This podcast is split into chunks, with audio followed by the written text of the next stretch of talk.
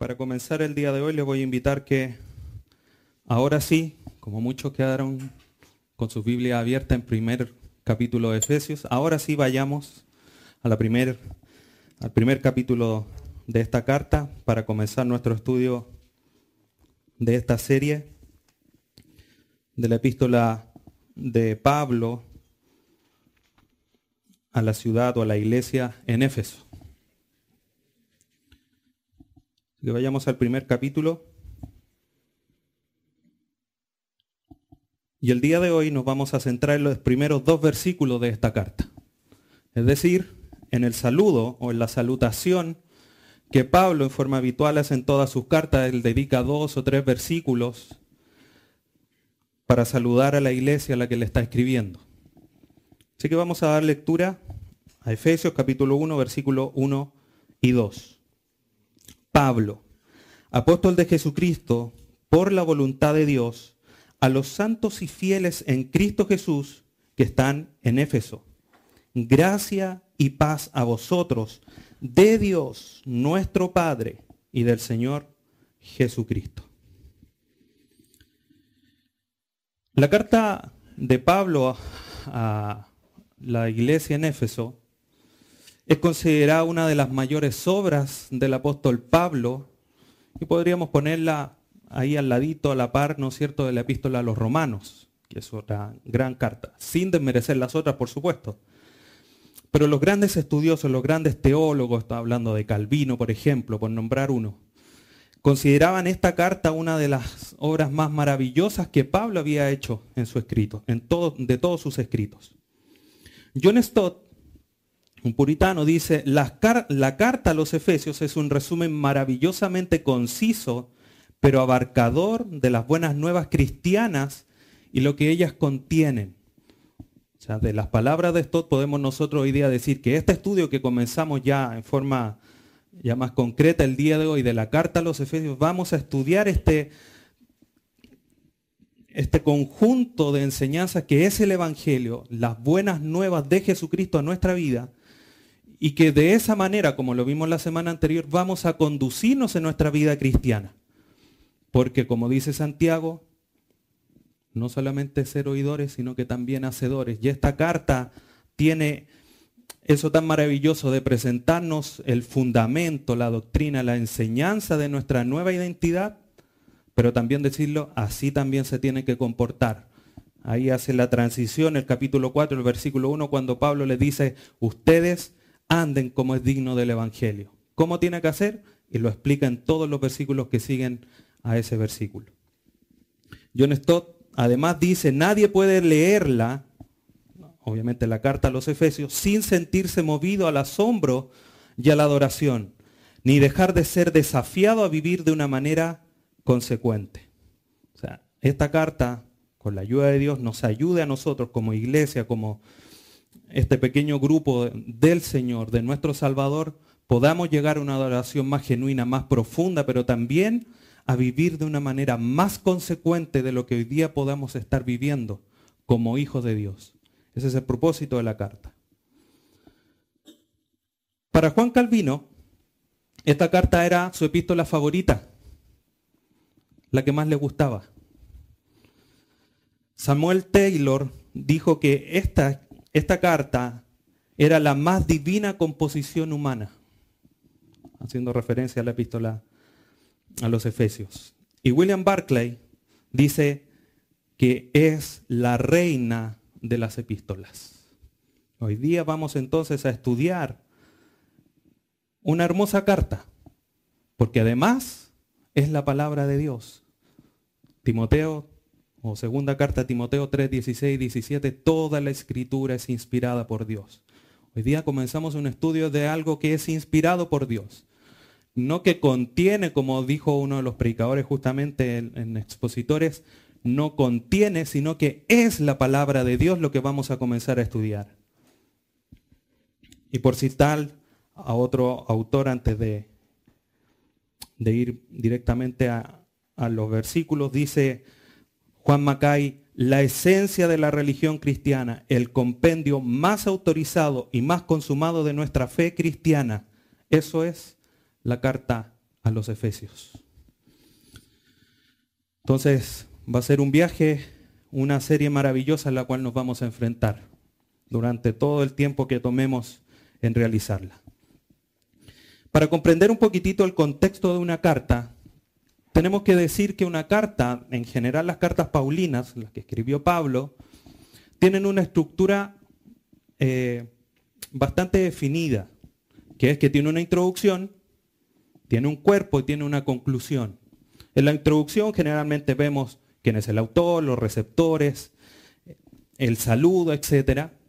El cuerpo donde desarrolla todo el tema que quiere tratar con la iglesia. Y finalmente en la conclusión, algunos saludos, alguna doxología a Dios, eh, por, nombrar alguno de esos elementos. Hoy día nosotros nos vamos a ir a la introducción, a la salutación, que como ya hemos visto cuando estudiamos Romanos, generalmente los saludos es como, ah, un saludo, vamos al versículo 3 porque los saludos son saludos, pero vamos a ver lo maravilloso que desde ya en el saludo Pablo le quiere transmitir a la iglesia en Éfeso. Entonces vamos al versículo 1. Primera palabra, Pablo. ¿Qué nos recordamos de Pablo? O dicho, preguntado de otra manera, ¿a dónde tenemos que ir para conocer más de Pablo? Hechos, muy bien, aprendieron la lección, eso es importante. Vamos a Hechos, capítulo 22. Después de terminar su tercer viaje misionero, Pablo tenía que ir a Jerusalén porque allá el Espíritu lo había enviado y él sabía que llegando a Jerusalén lo iban a tomar preso por predicar el Evangelio. Aún así se dirige a la ciudad porque era la voluntad de Dios que fuese hacia ese lugar. Y en el capítulo 22 vemos Pablo defendiéndose delante del pueblo de las acusaciones que le estaban haciendo. Y mire lo que relata Lucas, como autor del libro de los Hechos, de lo que dijo Pablo en su defensa. Versículo 3 del capítulo 22 de Hechos. Yo de cierto soy judío. Aquí está hablando Pablo. Por lo tanto, primero, Pablo era judío. Nacido en Tarso de Cilicia.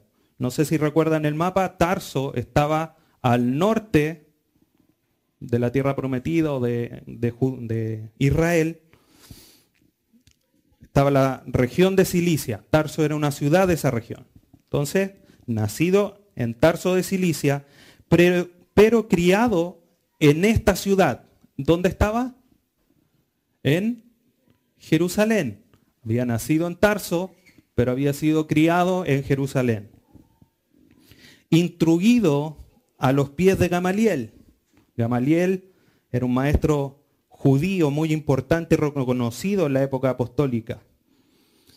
Estrictamente conforme a la ley de nuestros padres, no enseñándole tradiciones, pensamientos humanos, sino que instruido en la ley de Dios, celoso de Dios, como hoy lo sois todos vosotros. Versículo 4, perseguía yo este camino. ¿Cuál camino? ¿A qué hace referencia? Al Evangelio. Lo vimos la semana anterior cuando eh, el pueblo o los apóstoles se eh, refería a el camino, hacía referencia a los cristianos, al Evangelio. ¿ya? Quizás haciendo alusión cuando Jesucristo dijo, yo soy el camino, la verdad y la vida. Entonces, perseguía yo este camino hasta la muerte, prendiendo y entregando en cárceles a hombres y mujeres. Además, Pablo era un sacerdote, perdón, era un ciudadano romano y su oficio era hacer tiendas. Lo vimos también la semana anterior cuando se juntó con, Aquila y Priscila, que se juntaron porque tenían la misma profesión y se ganaban la vida haciendo tiendas para con eso poder vivir y predicar el Evangelio en la ciudad de Éfeso. Pero una vez más en su defensa, o en sus argumentos, cuando les escribe a los filipenses en el capítulo 3, expone un poco más de lo que él es o de lo que había sido. Vamos a Filipenses capítulo 3, versículo 4.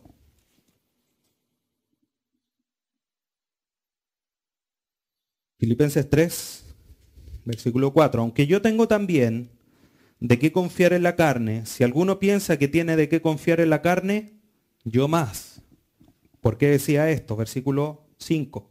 Circuncidado al octavo día, conforme mandaba la tradición judía, no un día antes, no un día después, al octavo día, cumpliendo la ley desde un inicio.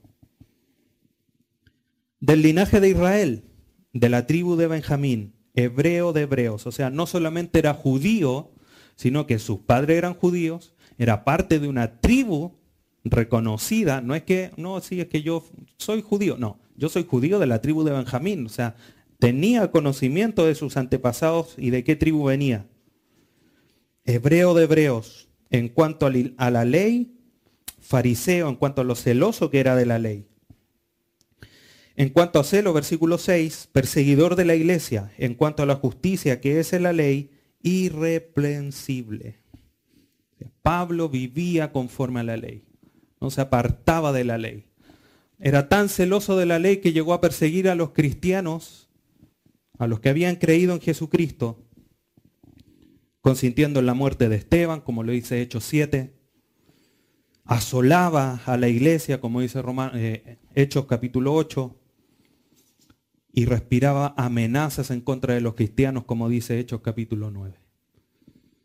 Entonces, este Pablo, perseguidor de la iglesia, asolador de la iglesia, consintiendo la muerte de los cristianos, ahora ya un poco después del año 60, después de Cristo, en la cárcel, le escribe a sus amados hermanos en Éfeso. Ahora Pablo, que estaba en la prisión, estaba padeciendo lo que él hizo padecer a muchos cristianos. Por lo tanto, quizás él estaba en un, en un estado de reflexión profunda. Él en la cárcel, a lo mejor con ciertas comodidades, porque fue su eh, primer encarcelamiento en Roma, pero privado de la libertad de poder predicar el Evangelio libremente. Y eso es lo que él había hecho con los cristianos. Padeciendo ahora él por Cristo, le escribe a la iglesia en Éfeso, donde había él estado personalmente más de dos años, como lo vimos ahí en Hechos 19, formando un seminario el primer seminario, formando a líderes de las distintas iglesias del Asia Menor. Después vimos en Hechos 20 que cuando de regreso de su viaje manda a llamar a los ancianos, les da un discurso y los ancianos muy apesumbradamente lloran porque ya no lo van a ver más, porque sabe que Pablo que va a ir a la cárcel. Eh, reciben esta carta de aquel que les enseñó, que les llevó el Evangelio.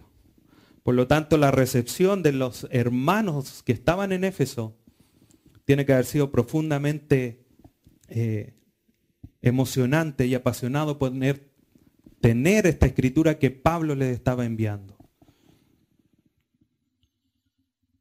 Cabe mencionar que Pablo, además desde la cárcel, escribió la carta a Colosenses, a Filemón y a los Filipenses. Cuarto, estas cuatro cartas junto con Efesios son las cartas que se llaman las cartas del cautiverio, las cartas desde la prisión. Porque justamente las escribió desde ahí. Pero es interesante que Pablo, este Pablo perseguidor que Dios lo transformó ahí en Hechos 9, se le apareció, le habló, se convirtió Pablo. Después comenzó a ser un instrumento útil en las manos de Dios. Solamente hubiese bastado con que le hubiese escrito a los de Éfeso y le hubiese dicho, hey, soy Pablo, el que estuvo con ustedes. Y los de Éfeso hubiesen recibido la carta, porque sabían quién era Pablo, había estado con ellos, le había instruido en el camino. Pero los, en sus palabras siguientes, Pablo le dice, Pablo, apóstol de Jesucristo Pablo en estos momentos está apelando y reconociendo plenamente su llamado que Dios le había hecho a ser apóstol de Jesucristo, a ser un enviado de Él. No está escribiéndole a la, iglesia en Éfeso por una voluntad propia, por una autoridad propia, sino que le está escribiendo porque Él es un enviado de Jesucristo a los gentiles, a las distintas iglesias que Él mismo había formado. En Romanos 1 nosotros vemos que Él dice tener un llamado, dice llamado a ser apóstol. Ahora cuando le escribe a los de Éfeso le dice apóstol de Jesucristo.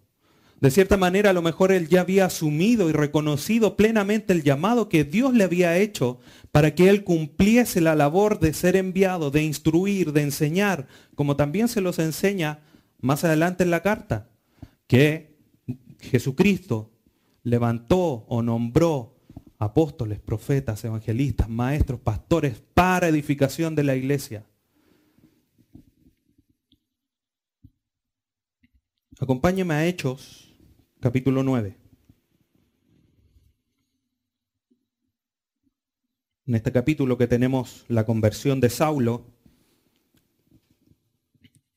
mientras usted busca Hechos 9, decir que Dios le cambió el nombre de Saulo a Pablo. Se le apareció, se cayó del caballo, quedó ciego y envió a un connotado judío, versículo 13, a Ananías, un judío, para que fuese a él.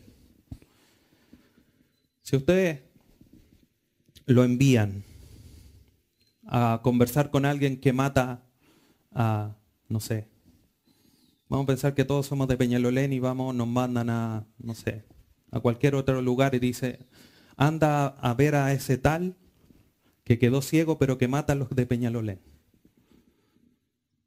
y lleva tu letrero grande y habla como de Peñalolén para que cuando llegue te reconozca. ¿Vamos? No, somos como Jonás. Tomamos el bus para el otro lado y le mandamos un WhatsApp. Pero no vamos, porque está en riesgo nuestra vida. Pero Ananías, el Señor lo manda y Ananías, quizás con temor, temblando, con todas las preocupaciones, cumple lo que Dios le estaba diciendo. Pero lo interesante es lo que le mandó a decir Dios a Pablo por medio de Ananías, o en ese momento a Saulo. Versículo 15. El Señor le dijo, ve, porque instrumento escogido me es este. ¿Este quién? Pablo o Saulo para llevar mi nombre en presencia de los gentiles y de reyes y de los hijos de Israel, porque yo le mostraré cuánto le es necesario padecer por mi nombre. Y si nosotros vemos el relato que hace Pablo cuando se defiende delante del pueblo en Hechos 22, él repite estas palabras. Y Ananías me dijo, de parte del Señor, que yo era instrumento escogido para él para llevar el mensaje a los gentiles. Entonces Pablo ahora que le está escribiendo una iglesia donde efectivamente sí hay judíos, pero lo más probable que la mayor cantidad de audiencia en Éfeso sean gentiles, le dice, yo, enviado de Jesucristo a ustedes, gentiles, y también judíos, les voy a enseñar, porque Él me dio la autoridad. Mi autoridad no es mía, no es que a mí se me haya ocurrido, es un llamado de parte de Dios. Entonces, Dios había escogido a Pablo para enviarlo. Apóstol significa enviado.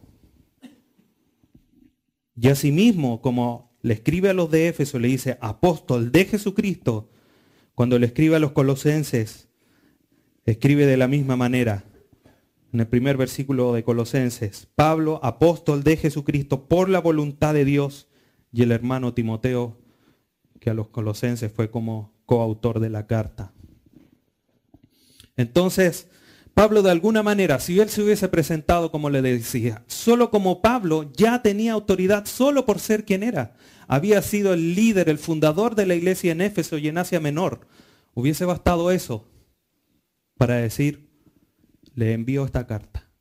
Pero él nombra su título no por soberbia, no por orgullo, sino que para aumentar o mostrar su autoridad frente a ellos, no por una imposición humana, no porque él hubiese estado ahí, sino que la autoridad que Pablo tenía para escribir era una autoridad que venía de parte de Dios y entregada de parte de Jesucristo. Entonces los hermanos de Éfeso tenían que comprender que aquel que le estaba escribiendo era, no era solamente su líder, sino que además era aquel que estaba siendo un pilar fundamental en el establecimiento de la iglesia. Porque los apóstoles estaban poniendo el fundamento, donde la piedra angular era Cristo. Pero ellos estaban poniendo el fundamento para que después con la palabra fueran edificados, como cuando se despidió de los ancianos, le dice, los encomiendo a Dios y a su palabra, para que maduren, para que crezcan. Porque es en Dios y en su palabra donde tenemos esa capacidad de madurar. Entonces Pablo cuando le, además de decirle, Pablo, yo, ustedes me conocen, pero además soy apóstol de Jesucristo, además está tomando la responsabilidad, está reconociendo, de alguna manera está haciendo ejemplo. Decirle, mire, ustedes también, como les voy a explicar más adelante, ustedes también son escogidos de Dios. Se los voy a escribir unos versículos más adelante. Hecho, Efesios 2 dice, escogidos, salvados por gracia, mediante la fe. Entonces ahora él le está diciendo, Dios me escogió, Jesucristo me entregó ese llamado que Dios me estaba haciendo. Yo tomo esa responsabilidad y la tengo que cumplir. Por eso yo soy el apóstol a ustedes, a los gentiles. Y voy a cumplir con mi labor de enseñar y edificar la iglesia. Efesios 4, como les, les enseñó más adelante, después obviamente vamos a estudiar estos versículos más profundamente. Efesios 4, 11 al 13.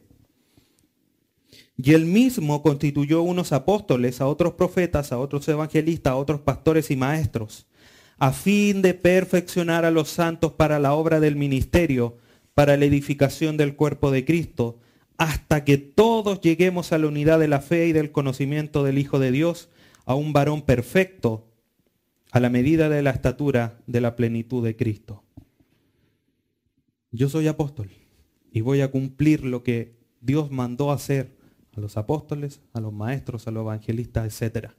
A edificar, a perfeccionar a los santos. Y es interesante notar que su apostolado, como continúa diciendo Pablo, apóstol de Jesucristo,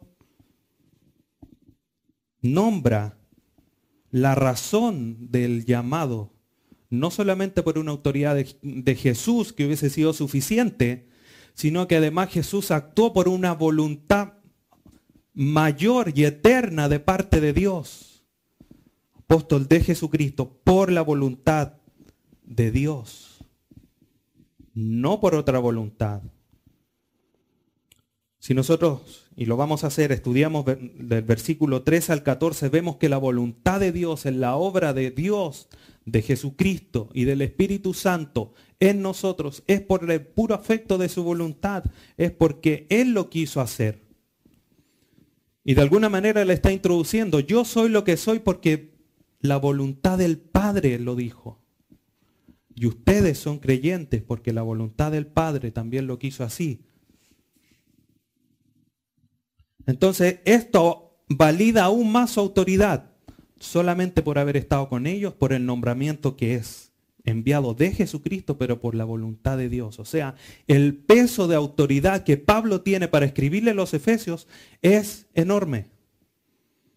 Y él les escribe con autoridad. En los primeros tres capítulos, él ordena y dice, esto es así, porque Dios los escogió, etcétera, etcétera, como lo vamos a estudiar. Pero en los capítulos que siguen, su tono de escritura es un tono de orden. Ustedes tienen que hacer esto. Y los efesios podrían haber dicho, ya, ¿y quién eres tú para mandarnos? Bueno, soy apóstol, estuve con ustedes, soy líder de su iglesia. Apóstol, pero no por voluntad humana, sino que Cristo me entregó y además por voluntad de Dios. O sea, el peso Nadie podía discutirle la autoridad que Pablo tenía al momento de escribirles. Entonces, de alguna manera, Pablo, cuando cita toda esta frase de Jesucristo por la voluntad de Dios, está haciendo recalcar que su apostolado no es por sus méritos, porque como le dijo a los corintios, él no se sentía digno de ser apóstol, era como un abortivo. Pero también reconoce que es una elección de Dios, porque es por su voluntad que Él es apóstol. Y apóstol, como apóstol le está escribiendo, ya vimos el autor, Pablo, con su título de quién es, y ahora le está, está poniendo en énfasis quiénes son los destinatarios de esta carta. Parte B del, versículo 1 a los santos y fieles en Cristo Jesús. Cuando Pablo nombra a los santos y fieles, lo primero que debemos tomar en consideración es sacar de nuestra mente una iglesia como la que hoy día conocemos. Porque si hicimos, ah, a los santos y fieles de Laja, ¿qué pensamos? Ah, la iglesia de Laja. Todos reunidos ahí en, su iglesia, sea como sea la iglesia, pero todos juntos reunidos. Pero el contexto de Éfeso, volviendo un poco a la lección anterior, no era como funcionaban las iglesias del día de hoy. Ellos se, se, juntaban a estudiar en una escuela, en un horario donde dormían la siesta. Pero las reuniones y los servicios, lo más probable es que lo hicieran en los hogares. Tenía, algunos dicen, aproximadamente una eh, una cantidad de habitantes de 250 mil personas. Si usted quiere dimensionar cuánto es eso, la comuna de Peñalolén tiene aproximadamente esos habitantes. Ese es el tamaño aproximado en habitantes que tenía. Por lo tanto, claro, se juntaban en una escuela de un tal llamado tirano, pero los servicios lo más probable porque eso era de lunes a viernes y los servicios de los domingos a cantar, a, adorar al Señor. Lo más probable es que fueran en los hogares, distintos lugares de la ciudad. No uno solo establecido, además que venían desde otras iglesias de otros lugares, desde otras ciudades de Asia Menor. Por lo tanto, las reuniones, por ponerlo de alguna manera, no se realizaban en las sinagogas como partieron, sino que terminaban en los hogares. Por lo tanto, cuando Pablo le llama y dice a los santos y fieles en Jesucristo o en Cristo Jesús, está diciendo a todos los que realmente son hijos de Dios. No importa dónde se estén juntando, en la escuela estudiar, en la sinagoga, en sus casas, no importa. Lo que importa es que son santos y fieles.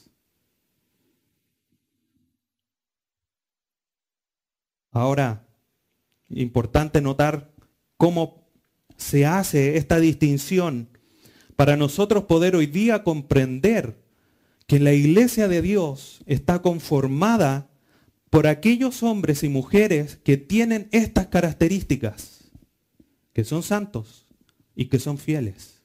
Hoy día nuestro contexto cultural es distinto, tenemos un lugar y podemos recorrer grandes distancias relativamente fácil porque hay vehículos, porque hay locomoción. Pero en esos tiempos no. Moverse de una ciudad a otra muchas veces costaba días poder llegar. Por lo tanto, la iglesia universal del Señor Jesucristo no es la que tiene ese título afuera, sino que son aquellos que son santos y fieles en Cristo Jesús. No a otra cosa, sino que a Cristo. ¿Por qué Pablo le dice santos?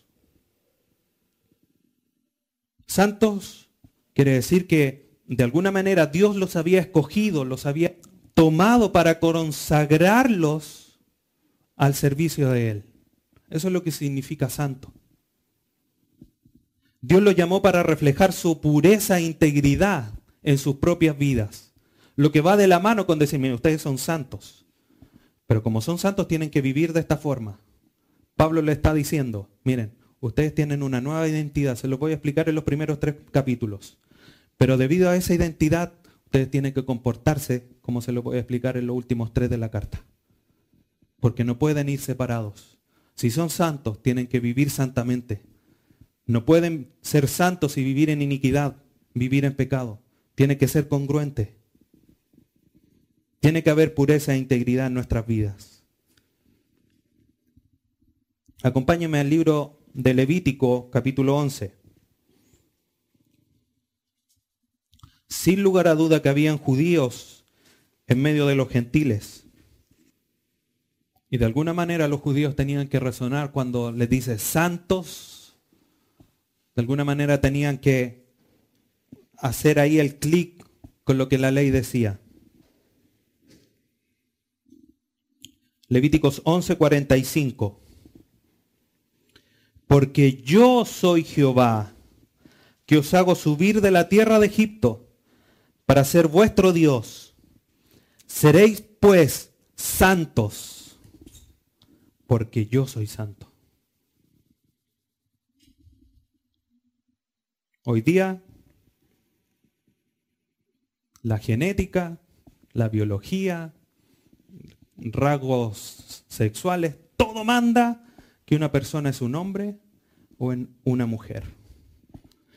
Es que me siento, y no voy a decir nada inapropiado, me siento del otro sexo. Ah, sí, entonces del otro. Aunque todo por fuera diga que es lo contrario. Aquí pongámonos en este mismo sentido. Eso a nosotros nos dice, sí, pero es que es tan obvio. Si, si todo dice que es hombre, ¿cómo dice que es mujer? ¿Cómo podemos decir nosotros entonces si todos nuestros actos, nuestra forma de hablar, nuestra forma de vestir, nuestra forma de expresarnos en las redes sociales es de un no cristiano, ¿cómo podemos decir entonces que somos creyentes, que somos santos del Señor? ¿No es incongruente también? Tan incongruente como lo otro. Tenemos que vivir santamente porque Dios es santo. Así de sencillo. Y es lo que de alguna manera Pablo le está diciendo. Ustedes son santos, son escogidos, apartados para Dios. Así tienen que vivir. Esta forma de expresar a, la iglesia era una forma común de referirse a los que creían en Jesucristo. Lo vemos aquí en las cartas, en Judas, en Apocalipsis, en Hebreos, donde se hace mención de los santos.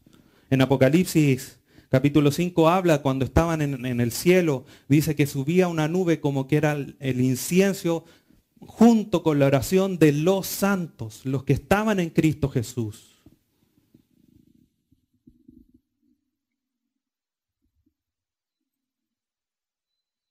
Entonces Pablo, cuando lo utiliza, hace, hay una distinción clara de un trato especial con los que son hermanos, los que están separados.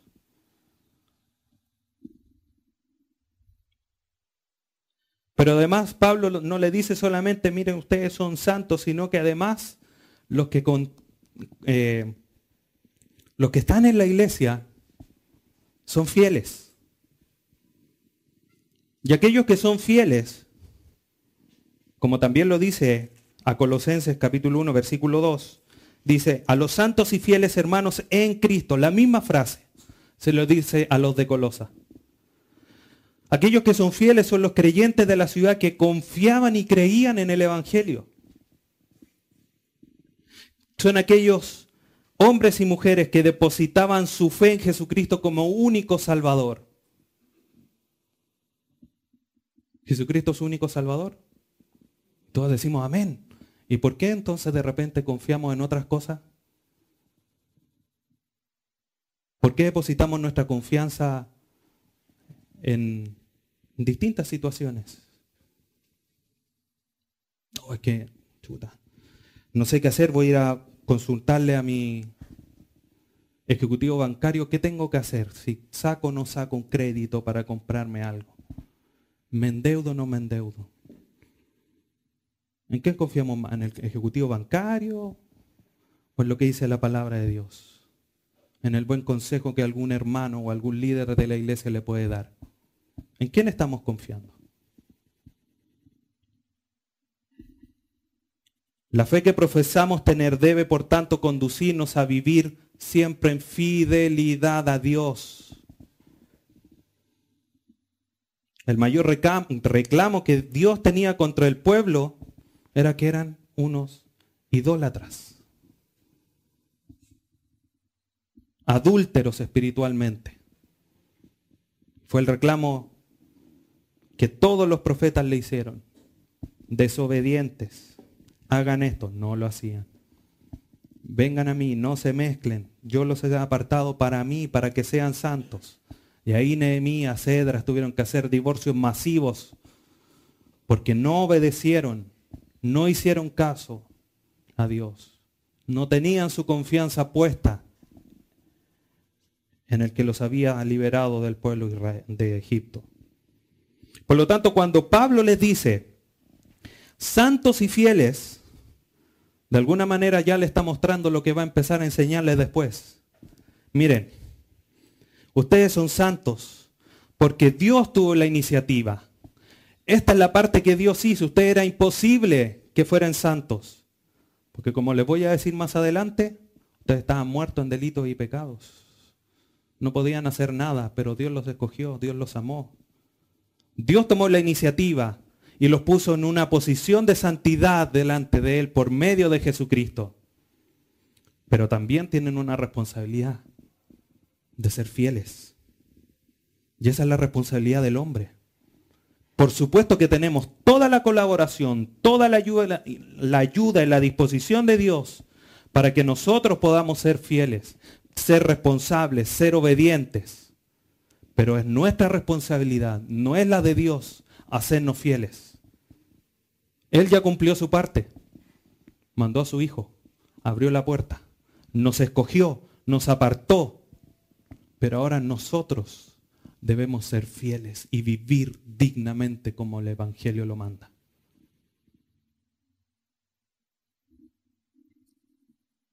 Santos y fieles en Cristo Jesús. Cabe notar que no son santos y fieles por algún objeto, por costumbres, por tradiciones, porque estaban en la ciudad de Éfeso, como vimos la semana anterior, la gran ciudad de Éfeso, la primera ciudad romana del Asia. Tampoco por el nombre de la iglesia. Tampoco porque ustedes son santos y fieles porque yo les estuve enseñando dos años. Por eso son santos y fieles. No porque les traspasé la enseñanza del gran Gamaliel, aquel gran maestro judío. No. Son santos y fieles en Cristo. Ese es el que nosotros nos identifica. Ese es el que pone el sello en nosotros. Y los que están en Cristo son los que son verdaderos creyentes. Los que se identifican como la iglesia verdadera. Por lo tanto, hermanos, debemos comprender que la iglesia universal, la iglesia que Cristo compró en la cruz, están, han sido apartados por Dios, son fieles al llamado por Dios. Entonces la pregunta para hoy día nosotros es, ¿cómo está nuestra santidad y nuestra confianza en Dios? Si alguien llegara y escribiera una carta podríamos con toda autoridad y con toda personalidad, si pone a los santos y fieles en Santiago, tomar esa carta y leerla?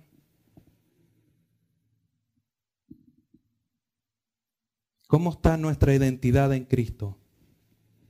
Si dice santos y fieles en Cristo Jesús en Santiago, ¿podemos tomar la carta porque estamos en Cristo? o somos santos y fieles por la tradición, porque sí, yo, yo digo que voy a la iglesia, así que tengo que cumplir, o es por amor a Cristo.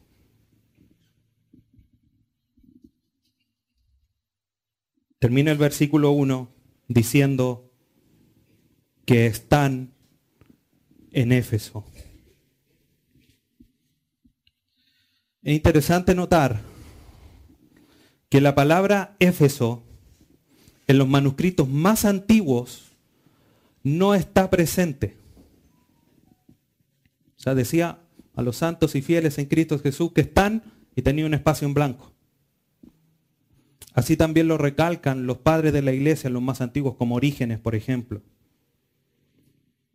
Además, si a esto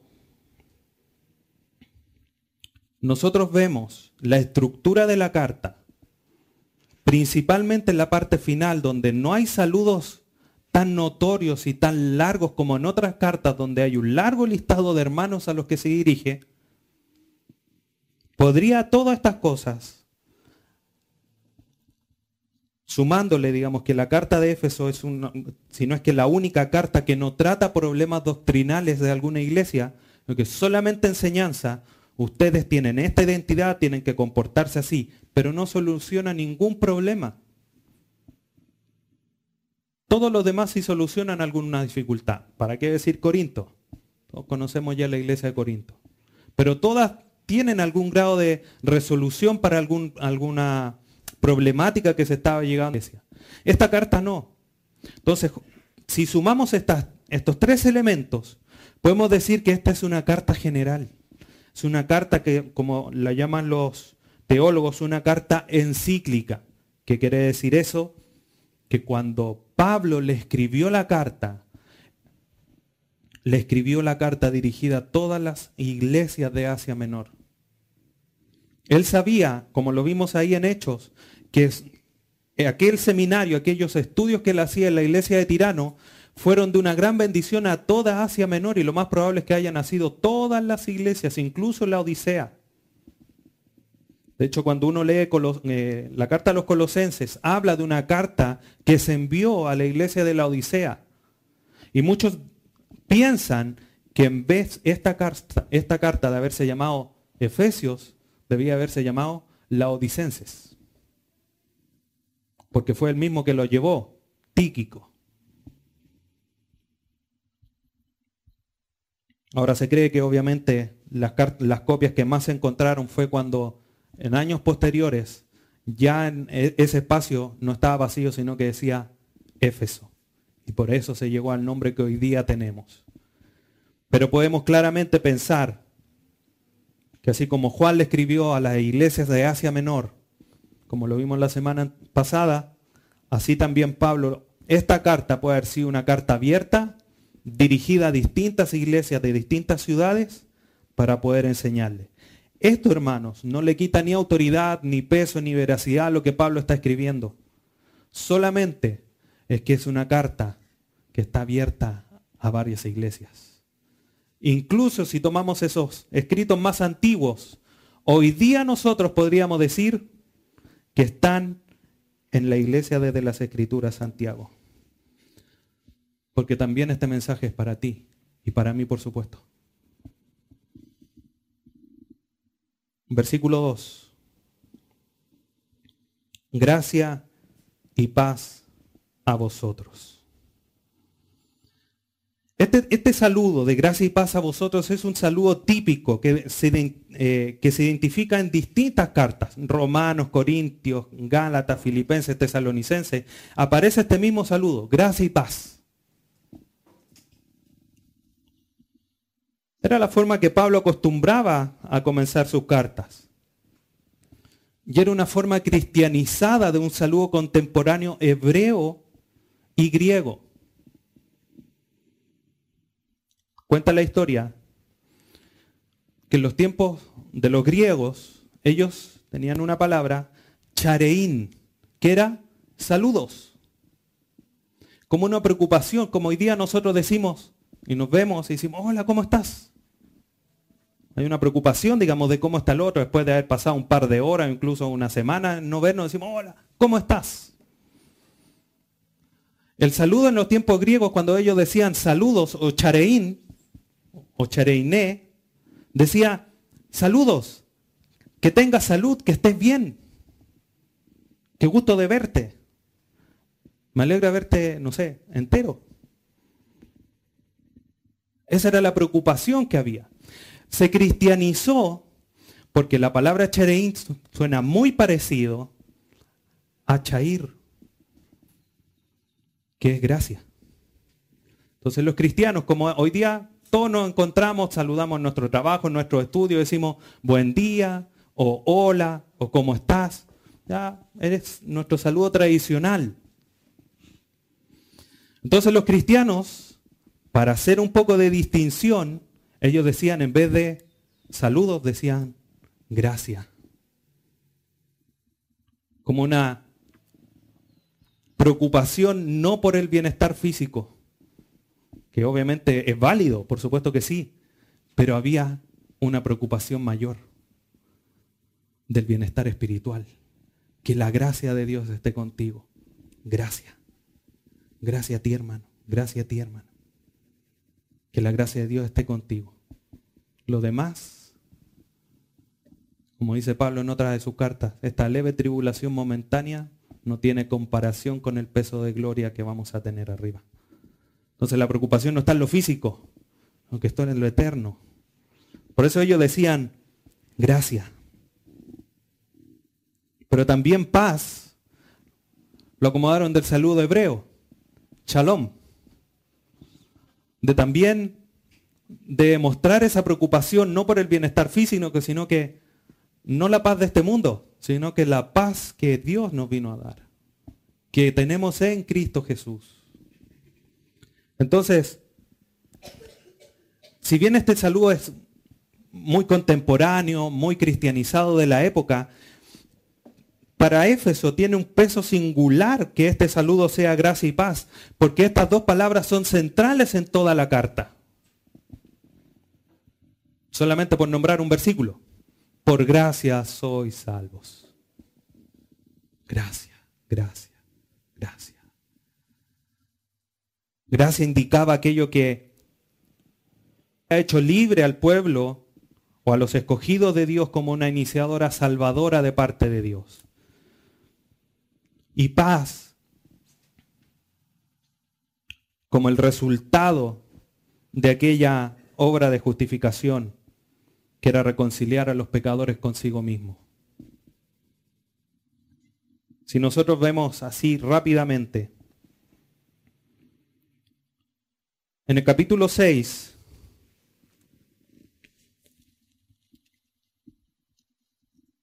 versículo 15,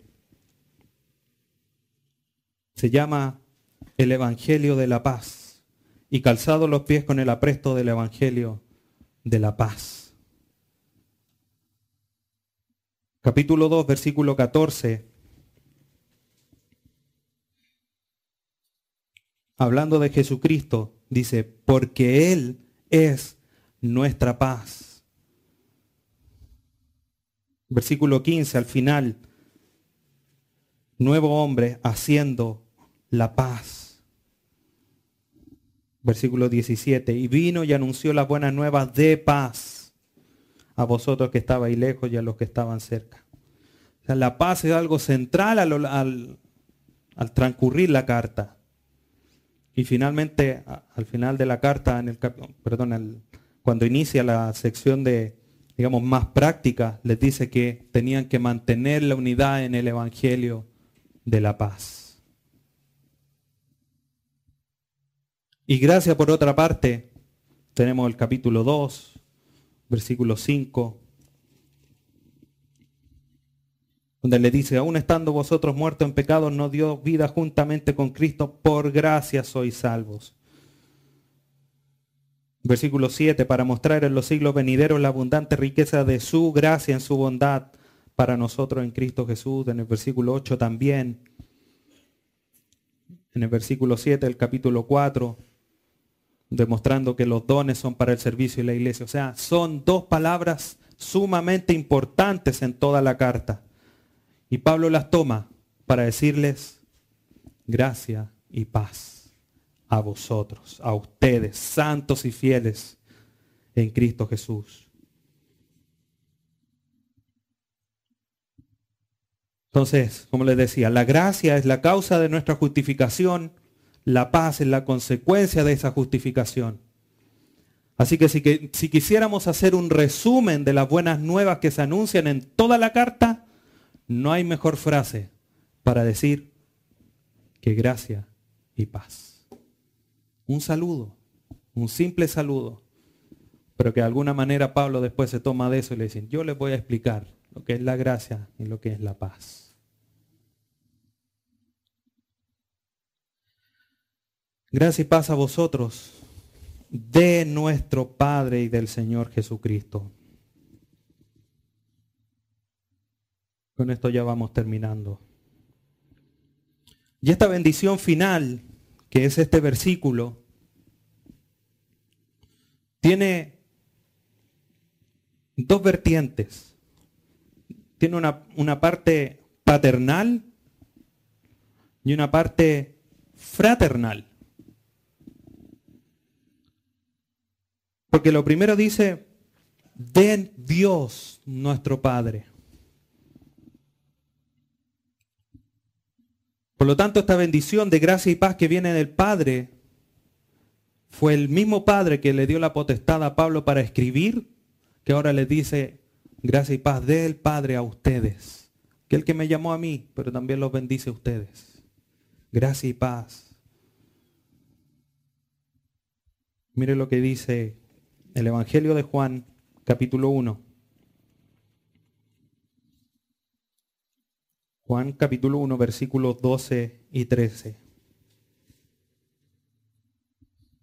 Más a todos, versículo 12, más a todos los que le recibieron, a los que creen en su nombre, les dio potestad de ser hechos hijos de Dios, los cuales no son engendrados de sangre, ni de voluntad de carne, ni de voluntad de varón, sino de Dios. Yo soy apóstol por voluntad de Dios. Ustedes tienen un Padre eterno por la misma voluntad. Nuestro Padre. Miren lo interesante. Quiero leerle esta frase o este párrafo que dice McDonald. La palabra Dios, de ahí de Efesios capítulo 1, dice de Dios tomada por sí misma, podría comunicar la impresión de uno que es infinitamente elevado e inaccesible. De hecho, en la cultura griega era así. Los dioses estaban arriba y no había ninguna eh, relación con el mundo terrenal. Continúo la cita.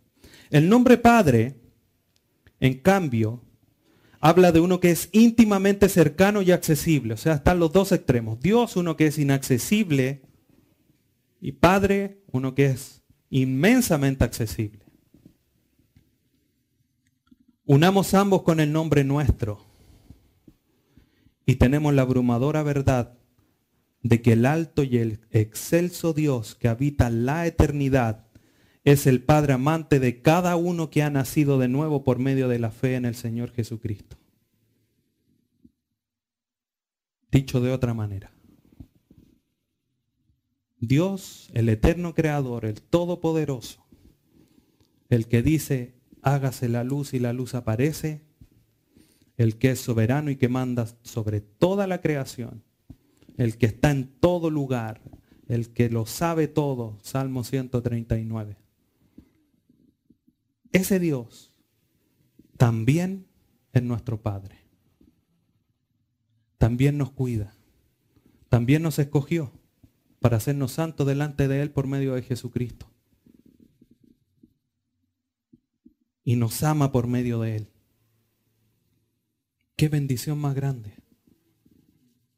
Qué bendición más grande. Y le dice a los de Éfeso, miren, el Dios, el eterno, el que no tiene tiempo, se hace temporal en Cristo Jesús para que hoy día ustedes puedan ser llamados hijos para que tengan la potestad de ser llamados hijos de Dios, como dijo Juan. Pero la bendición no solamente viene de este Padre tan cercano, no está lejano como los dioses,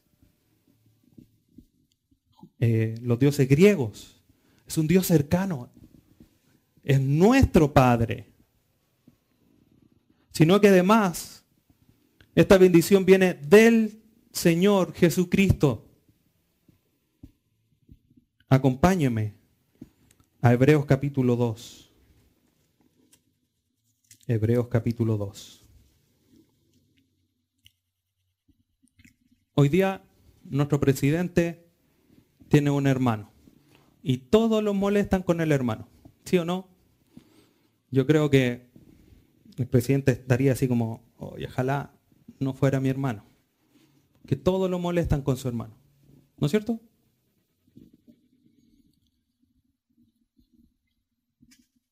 ¿Qué pasa si Jesucristo, siendo santo, siendo eterno, siendo puro, todopoderoso, le dicen, mira, ahí está Javier, tu hermano.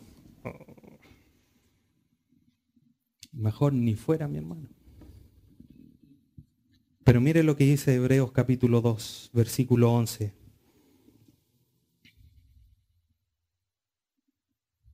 Porque el que santifica y los que son santificados, o sea, Jesús y los que reciben su santificación, los hijos de Dios, de uno son todos, por lo cual no se avergüenza de llamarlos hermanos. Ese es Jesús. Fallamos, caemos, denigramos su nombre, lo pisoteamos, y aún así Él está al lado de Jesús, perdón, de Dios, intercediendo por nosotros. Le dice, no descargues tu ira. Él es mi hermano. Y de Él también viene bendición hacia nosotros.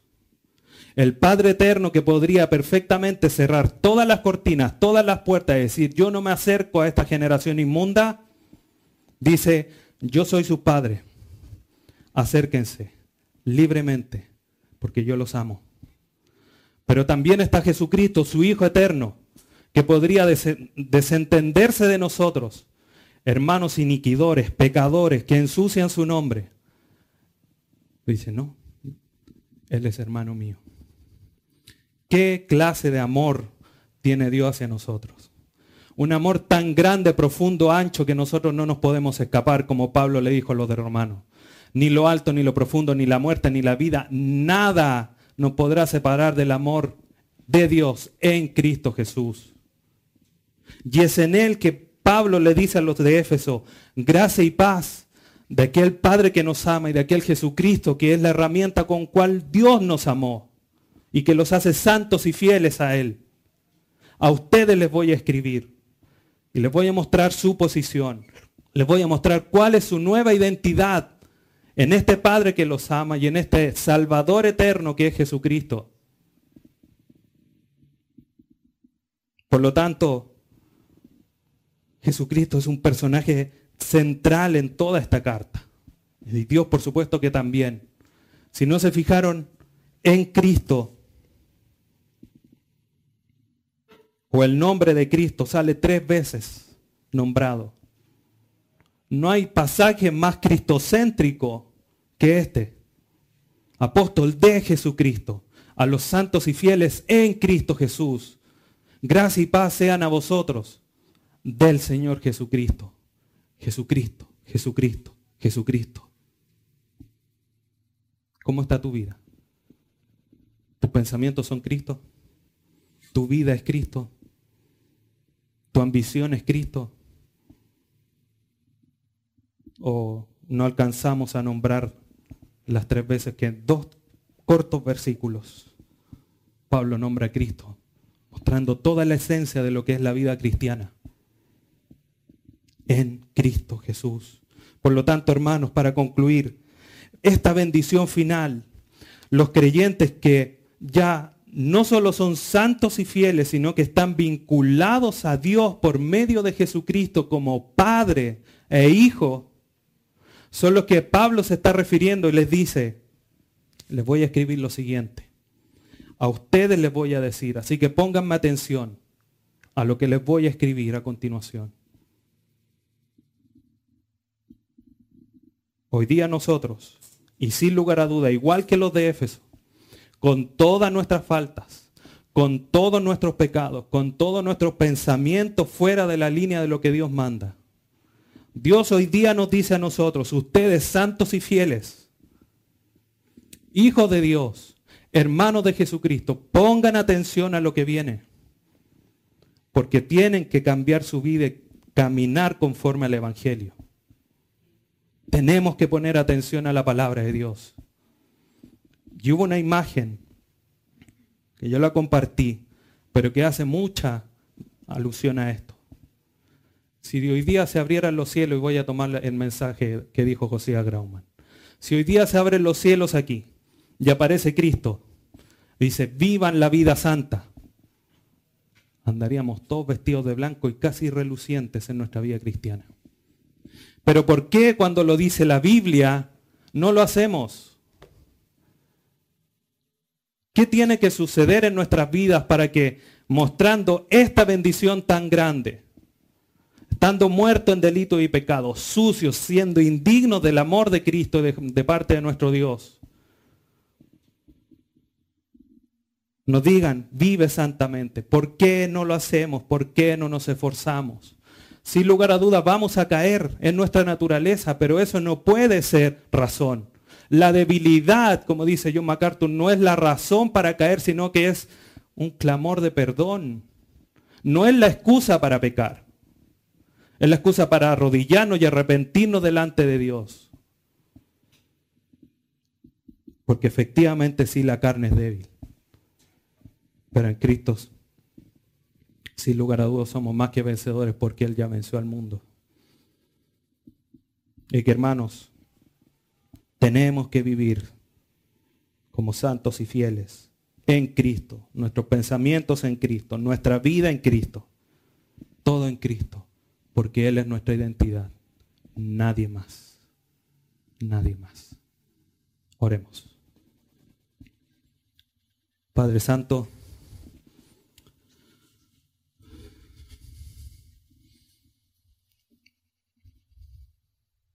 Gracias, Señor. Gracias porque nosotros somos indignos de tanto amor, de tanta misericordia, tanta gracia hacia ti, de ti hacia nosotros. El llamado fuerte y claro, ser santos y fieles. Pero cuánto caemos. Y no está mal caer, el problema es que nuestras caídas son por nuestra propia negligencia. Falta de oración, falta de estudio, falta de pasión por vivir el Evangelio.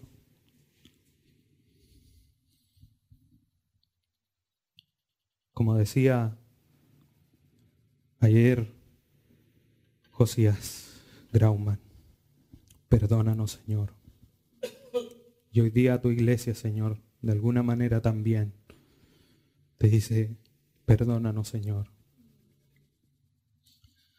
Pero tú eres tan lleno de misericordia, tan lleno de amor, tan misericordioso. Tu gracia es tan eterna y sublime. Señor, que nos pones frente a esta hermosa carta. Señor, para enderezar nuestros caminos, para enderezar nuestra mente, entendiendo cuál es nuestra identidad, cuál es nuestra posición y poder vivir de la manera correcta. Ayúdanos, Señor, a poner atención, a poner oído, a abrir nuestro corazón de par en par y atesorar profundamente cada una de las verdades de tu palabra. No porque sea esta carta, sino que siempre cuando seamos expuestas a esa enseñanza pura, y consecuente de todo consejo, de toda tu palabra, Señor, la atesoremos tan profundamente como cuando encontramos algún recuerdo, Señor, que damos por perdido y lo guardamos y lo miramos.